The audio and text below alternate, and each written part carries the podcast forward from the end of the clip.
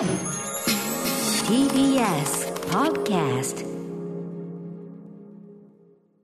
時刻は6時30分になりました。4月19日月曜日、TBS ラジオキーステーションにお送りしているカルチャーキュレーションプログラム、アフターシックスジャンクション、パーソナリティの私、ライムスター歌丸、そして、月曜パートナー TBS アナウンサー熊崎和人です。さてここからはカルチャー界の気になる人物動きを紹介していきます。カルチャートークです。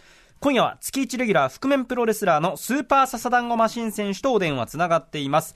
もしもーしもしもし、こんばんは。はい、よろしくお願いします。よろしくお願いします。はいお願いしますはい、ということで、はい、スーパーササダンゴマシン選手、簡単にご紹介させていただきますとと DDT プロレスリングに所属する覆面プロレスラーです。必殺技はプレゼンソフト、パワーポイントを駆使した煽りパワポや垂直落下式リーマンショックです。さらに家業でもあります、堺世紀株式会社の代表取締役社長としても奮闘中です。もうここに至るまででもね、そこそこ説明がいるようなワードが並んでおりますが、はいはい。あの、サダンゴさん、今日はどちらにいらっしゃるんですか？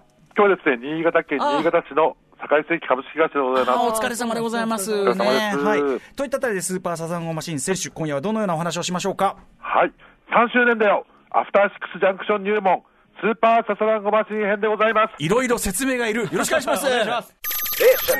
After Six Junction. さあ、この時間はカルチャートークです。ゲストは月1レギュラー、新潟在住の覆面プロレスラー、スーパーササダンゴマシン選手です。よろしくお願いします。よろしくお願いいたしお願ます。いします。お願いしさあ、ますということで、えースーパーサザンゴマシン選手には昨年からレスラー同士が言葉で戦いを繰り広げるコロナ時代の新たなプロレススタイル、リモートプロレスのいろんな可能性をね、探求していただいたりとかね、えー試みをしておりますが、今夜はお休みして、えっ、と、まあ、この番組、その3周年迎えた入門編、素朴な疑問シリーズ、それをお答えしていくというのをやってますけど、それをサザンゴマシンさん編でやろうと。そうなんですよね。今、アトロクね、その要は用語の入門編というか解説とか、はいまあいろいろ企画やってるじゃないですか。はいなんで、まあ僕もやってほしいなと思いまして。そうですよね。はい。あのーやっぱ一番説明いる人ですよ。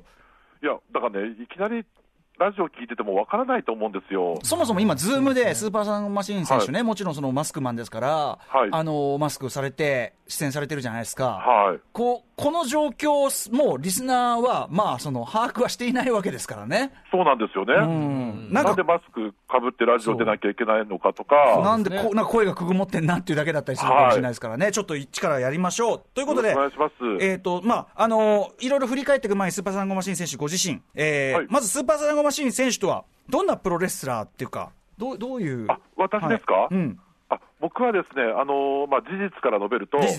あのー東京の DDT プロレスリングっていう、うん。まあ、そういうね、あのーなんでしょう、中堅メジャー団体に所属してまして、まあでもね、今や本当に、まああのね、満員御礼の、はい、そうなんかいいとこにはいるんですけど、うん。やっぱ新潟に住んでて、はい。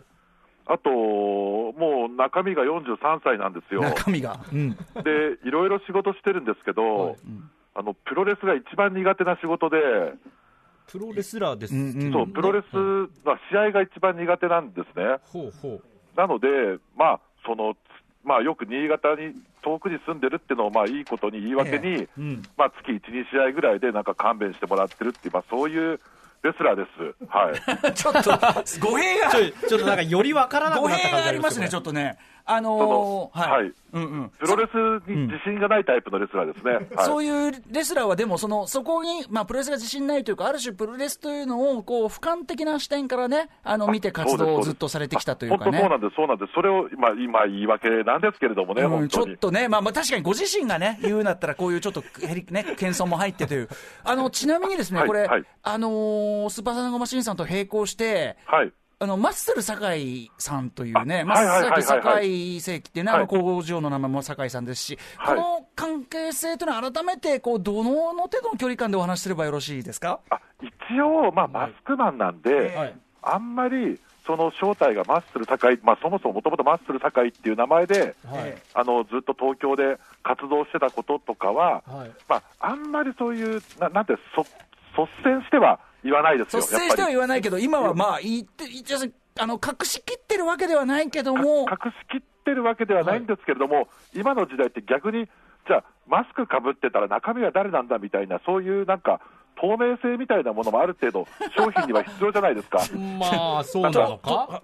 トレーサビリティっていうんですかね、はいはい。あのどこでどういうふうに製造されて、どういう、まあ、ところの審査を受けてここまでやってきたのかみたいなものは、結構、その工業製品でも全部そういうのって必要なんですよ。確かにその身元が分かんないね、誰が責任取っていいか分かんないようなものっていうのはね、そう、そんなのになんかそういう商品の解説とか、あの説明とか、なんかそういう広告の仕事とか絶対任せられませんよね。そうね、身元が分かんないのはさすがにね。うん。でも、だからある意味、ちょっと今の時代にフィットしてるのかなとは思ってます、中身が。そうかそうかなるほどねバレバレっていうのは、はい。わけでもまあ、だからその、まあ、マス酒井さん、まあ、マスクマンなんで、まあ、そその、っていうのは、皆さん、まあ、そこはね、そこはまあ、そ。こはまあ、そこはまあ、なんか、うんそれぐらいの空気ですね大人のたし、まあ、そう、そうですよね。なんか、あんまりそういうことは言わないでほしいです、僕も。はただ、そのマスクマンにして、このぐらいのスタンスの、このぐらいのスタンスの情報こ開示度っていうのが、これまずはあの独自ですから、そうですね新しいあの皆さん、ねあれですよ、言っときますけど、他のマスクマンしちゃダメですからね、い。これね他のマ。スクマンに中身とかは絶対言っちゃダメなんですよ。絶対ダメですからね子さんならではですね、はい、笹団子さんならではということですよね。でも、えー減ってるんですよ。で、その先ほどのね、そのはい。プロレスを俯瞰した視点からとおっしゃってました、あの、言いましたけど、はい。私、あの、まさにその、マッスル酒井さんとか、まあ、スーパーサラゴマシンさんやってる、あの、マッスルというね、工業であるとかっていうのははい。まさにそういう、こう、ことですよね。もう、あのー基本的にプロレスはほら、格闘技の一ジャンルだとか、でもありますし、そういう、まあ、ななんていうんですかね、その、真剣勝負を、まあ、うん。前提として、本当にまあすごいスポーツではあるんですけれども、はい。逆に、うん。なんでしょうね、こう、よくで台本あるんじゃないかとか、なんだこのブックはみたいにこう言われがちなんでだけれども。逆に、うん。じゃあ、本気で台本から言って、その通りやってやるよっていんううん。スタンスで生まれたプロレスといいますか、はいはい、そういうことを揶揄されがちだけども、逆にもう台本を打ち出して、うん。台本書いて、台本を死ぬ気で覚えなきゃいけなくて、その台本も本当にある程度、知恵度を吐くレベルで、うん。あの書いた台本をやるプロレスみたいな、まあ、そういうかんなん、まあ、簡単に言ったらまあそういう感じですよ、本当に。非常にね、そう。でも同時に、あの、マッスルの工業ね、あの、皆さん行かれた方は分かると思いますけど、というところの先に最終的にはものすごい、こう、熱い生身の、はい。えーあれが伝わってきたりっていうことでというかはい、まあ、すごいこうね、あの、調べ、よくある言い方になっちゃいますけど、虚実の皮膜っていうかね、はい。まさにそういうところが浮かび上がる、試みされてますね。その最近はある程度実在のレスラーが、その自分のプロレスラーとしてのキャラクターとか、そういう役をうん。こう僕が書いた台本通りにやるっていうのが、ななんでしょうね、ちょっと実際のレスラーが、ん。そのうん。フィクションの、うん。まあ、その人の書いたセリフをしゃべるっていうのが、またちょっと面白くて、結構すごい選手できたりしますもんね、だってね。はいはいはい、うんそうなんです、そうなんです。うん。それがなんか結構その、プロレスの演出、映画も最近そういう風に作ってる映画とかって結構、あ、はいはい。確かに本人役、まさに、そのね、ノマドランドとかもそうですけどね。あそうだはい。そうだそうだ、んん。そそれを見てて、あれ、でもこれなんか、なんかちょっとわかるなって、自分でもなんかそれ、あ見て、思ったりもしたんですよ、実際に。ーはいはい。だから台本でもあるけども、そこに向こうの本人像も見えるし、ね、このあたりはね、でも本当にマッスルの観客の皆さんとか、非常にリテラシーが高く、ですね。はい。で、毎回もうソールドアウトで大変なあれなんですからね、人気ですよ。ありがとうございます。で、えっと、佐子さん、あの、この番組との関わりといいましょうか、先ほど質問であったんですけど、あの、なぜ月曜にしか出ないんですかとかもいろいろ質問がありまして、はい。まず、私との方、ままず、橋本良文、番組プロデューサー橋本良文が、まあ、はい。あの、マッスル酒井さんを、あの、前の僕がやってた番組にプロレス入門的な感じでお呼びして、アマフルよ、はい。でも、もうその時も僕も、本当、僕、ずっとやっぱ、まあ、出たかった番組というか、歌丸さんと本当会ってお話ししたかったんですけども、嬉しいです。はい。もうその時点で結構僕も一度引退して、なんか新潟に帰るっていうのが決まってたんですよね。おっしゃってましたよね、その時点ではね。はい。で、なんか最後の思い出的に、ん。こう、橋本さんが結構企画してくれてて、うんうんあちなみに番組プロデューサー、橋本良文はあの学生プロデューサーとしても大活躍してきた男でございましてというね、はい、中条ピロシキという名前で活躍しておりました。はい。そうだから本当に僕みたいなものをなんかこう、まあ、フックアップしてくれて、まあ嬉しいなみたいな気持ちもあって、はい。でその後結構、まあ僕、新潟に帰って、ん。まあえーご当地レスラー、スーパーサスダンゴマシンとしてこうふわーっとした活動をこう 続けてなるほど。きてる中で、うん。あのーなんかね、そのうん。あんまり自分、その見た番組とか、えこうおこの番組が面白かったとか、えはい。そういうの結構、あのあんまり書かないように、実は SNS とかでもしてたんですけど、うんうんうんうんうっかりでなんか興味ある、そ熊崎さんがやってた興味あるが、うんうんなんかもう面白すぎて、なんかそれの感想をちょっとね、つぶやいちゃったんですよ。その順番だ、はいはい。なんか混ぜ太郎かなんかっていうあ日本語混ぜたらうまいみたいな何で、も混ぜて食うねやつね。はいうんあれがす、ああいうのがすごい良くて、それ書いて、それツイートしたら、すぐ橋本さんからなんか電話興来て、奮してたの覚えてますそれはだって、ハシピーは、それはだってもうね、もう逃さないぞって感じですよ、それは。うん。そう、で、なんかもう、それも結構な、なんでしょうね。あのー今だったら混ぜたらとかって多分もう食べ物で遊ぶなみたいなテレビだったらね、絶まあね。対言われちゃうような企画がラジオだったらそれがまた成立してたんですよねなるほど。。うんうんうんあの見えないのをうん。いいことに確かに、。に、あのそういうのを、なんかそういうのを結構本当に熊崎さんが、んなんかこう納得しないままやってるっていうか。ああ、出た 出たあの、やっぱね、これ、熊崎君の持ち味ですね、やっぱねそうそう。あの、なあ納得してねえな、今って、この感じがまあやっぱり。私、皆さんは音だけですけれども、私は視覚的にも見てますからね。そうだよねやっぱ納得できない一面というのはどうしてもあるわけです それをよ。、それをなんか周りのお、なんかお兄さん、はいお姉さんみたいな立場な、こうリスナーの人たちがツイッターとかでも、なんか温かい目で実況してて、なんかそれがすごい良かったんですよね、なんか。あーなるほどね。ツイッターでつぶやいてくださったのを、んうん。橋本プロデューサーが笹団子さんがつぶやいてくれてるよ、いや、これは勝ったみたいなことをちなみに、あの、補足しますれば、ば、あの、新潟に帰ってスーパーダナゴマシンとしてふんわりと活動っておっしゃってますけど、まさにその時期に笹団子さんは、そのスーパーダナゴマシンとして、ブレイ再ブレイクというかね、ブレイク、ね、大人気にまたなってという、その流れもございます。だから我々からすれば、あの、笹団子さんがこうみ聞いてくださったこれがまず嬉しいという、そういう段階になってるわけですよね。うん。いやいや、そうなんですね。最初はこう、こう、ある種こう、見つけていただいたというかね。ーありがたいですね。で、そしたらまあ、こう、だんだん番組、ちょっと呼んでいただいて、なんか興味あるに最初出させてもらったんですよね。はいで、それが、えーその時に、あのーまあ、結構やっぱりそのプレゼン型バラエティだったんですよね、うんうん興味あるってね、はい。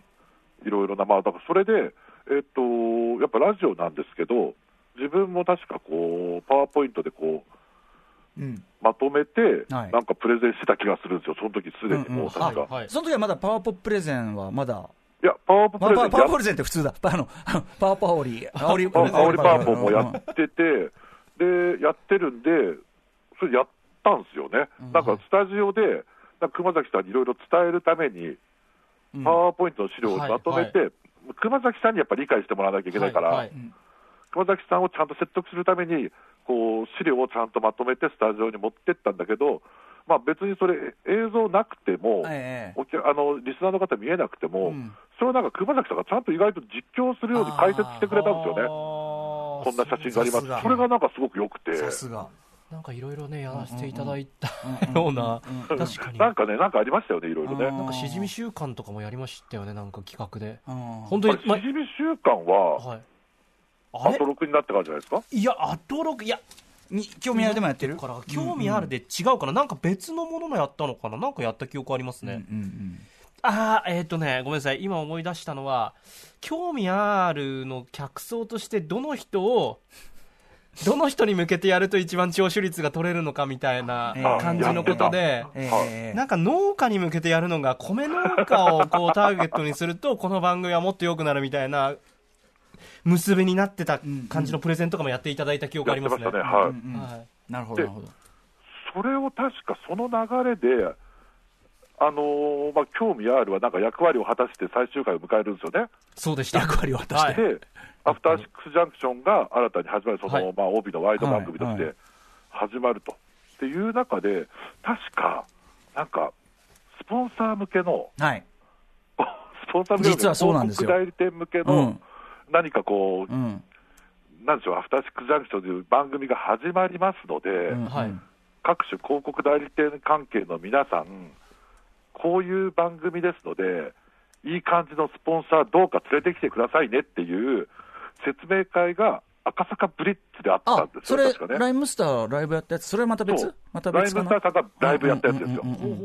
ライムスターさんがライブをやり、はい。その前に私が、その、あった。もうこういう番組ですみたいな。あった。俺らがライブやる前あった。へー。あちなみにこれ関係者しかだからそのだからその本当にい。ないようなやつですね、はい関係者向けプレゼンやつで。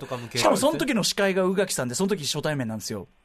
そうそうなんですよ。そうそうそう火曜日やるっていうことは決まって。決まってないまだいやあのはハスピーの中では決まってたかもしれあないけど一応公は。い元には。公にあれ決まってた？決まってたか？決まってたか？微妙なぐらいの時期ってことですね。うんうんうん。決まってた決まってた決まってた。へいやーそうだそうだ。すごいね。